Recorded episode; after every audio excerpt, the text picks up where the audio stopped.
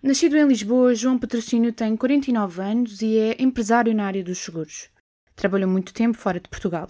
Quando regressa, começa a comparar aquilo que se faz no exterior com aquilo que se faz cá dentro. Comecei a ver que o nosso país tinha um potencial e tem um potencial enorme e não estava a ser aproveitado por, por os sucessivos governantes. Assim, em 2009 inscreve-se no Partido Nacional Renovador, partilhando maneiras de pensar o mundo e a política. Fundado em 2000 sob o lema Nação e Trabalho, o PNR passa à ERCT em 2019.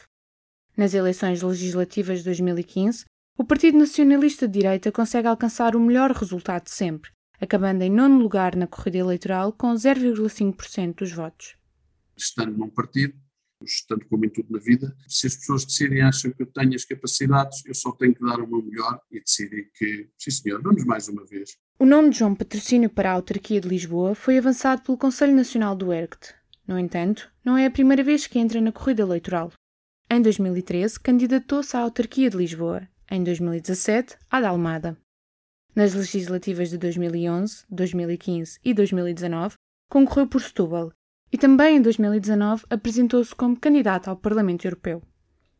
Eu encaro uh, outras culturas como forma de aceitar, de perceber, de entender as culturas de cada um. Agora, a partir do momento que o multiculturalismo, no meu país, na minha cidade, na minha Lisboa, vem impor determinadas regras, isso eu já não, já não aceito.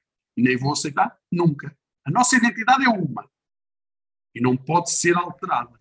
A apresentação da candidatura no site do partido diz que o multiculturalismo e a substituição populacional são os temas da campanha de João Patrocínio. Mas o nacionalista diz existirem outros problemas a resolver antes e destaca a questão da educação, da circulação na cidade e da habitação.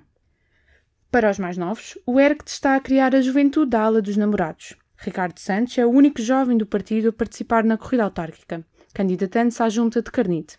E eu apelo aos jovens a dizer assim: tenham mais sentido crítico, interessem-se mais pelos e neste caso estamos a falar pela Câmara de Lisboa, pelo que se passa na vossa cidade.